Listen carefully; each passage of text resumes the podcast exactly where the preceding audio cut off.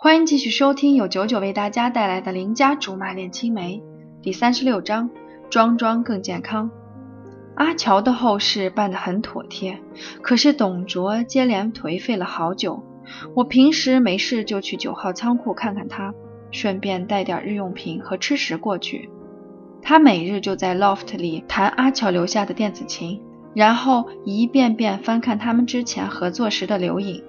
有几次看到激动感触的地方，还会忍不住捂着脸嘤嘤啜泣，瞧着叫人怪不忍心的。我看你都快成董卓老妈子了。罗苏见我唉声叹气好几天，终于发了牢骚：“你瞅瞅你那样，就差没亲自给他做饭吃了。世上也只有貂蝉喝过我做的汤，他嫌难喝，我可不敢去董卓面前献丑。得。”你也知道要顾及形象，只是成天这样端着不觉得累，你就没发现自己在貂蝉面前比在董卓面前自在多了，也快乐多了？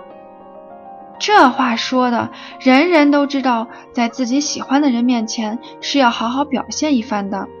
要不是，怎么有那么多装淑女、装清纯、装学识的人，也不会有“装逼”这个词出现。更加不会在装逼这条路上涌现出那么多可歌可泣的劳模，可见装装更健康。只是装的久了，难免会忘记自己的本尊是什么性情。于是我也只是偶尔在董卓面前装一装。不过罗苏的话倒是提醒了我，的的确确，我和貂蝉太熟识了，经年累月下来也没有装的必要了。如果不是董卓的出现，如果不是我偶尔为之的装逼，肯定不会发现原来和貂蝉相处的时候有多真实洒脱，更加不会觉得装逼是件辛苦的事情。总让我拘束着，那究竟是继续潇洒下去，还是借此机会改一改从前略显粗略的个性，实在是个问题，搞不懂，搞不懂。默默发现，最近困扰我的事情还真多。当务之急也不是我要不要装下去，而是如何把董卓从阿乔死亡的阴影里弄出来。这几天，我也试着给他灌输些积极向上的思想，把从街边报刊亭里买来的社会人文类书刊上见到的小故事背得滚瓜烂熟，比如什么我和损友两三事。还有哥哥旧书包，由我来继承之类的，一个个声情并茂的讲给董卓听，就差动用草原英雄小姐妹的感人事迹了。或许是功力还不够深厚，洗脑计划并没有成功。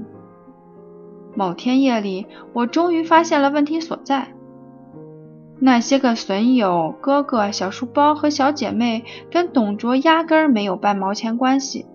不禁着眼在“心病还需心药医”的老话上思来想去，他的心病左不过就是阿乔。只是阿乔都已经做骨了，我上哪儿给他弄一个出来？我又不是女娲，还没掌握照人这门手艺，难不成要去宝岛台湾借用一下志玲姐姐？且不说能不能借到，就算志玲姐姐仗义相助。估计见到董卓，也就只能饱含深情劝一句：“萌萌，站起来。”董卓是人，不是牲口，这办法显然是行不通的。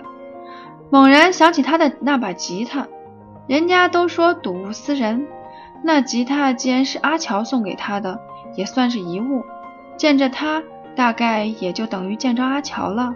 讲到这里，又激动又心酸。真心没见过哪个追求者像我这样，说好听点儿是大爱无疆，说难听点儿正好是貂蝉那句讽刺。你怎么那么二？